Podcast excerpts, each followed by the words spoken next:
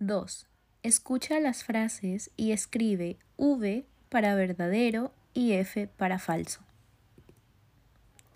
Hoy pienso cocinar algo muy bueno. Mi esposo me ayudará a hacer la comida. Creo que hará una tortilla francesa.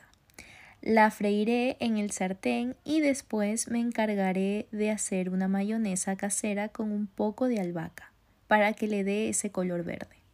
Estoy emocionada de hacer esta receta utilizando mis nuevas ollas. Son de acero inoxidable y son perfectas para hacer este tipo de comidas.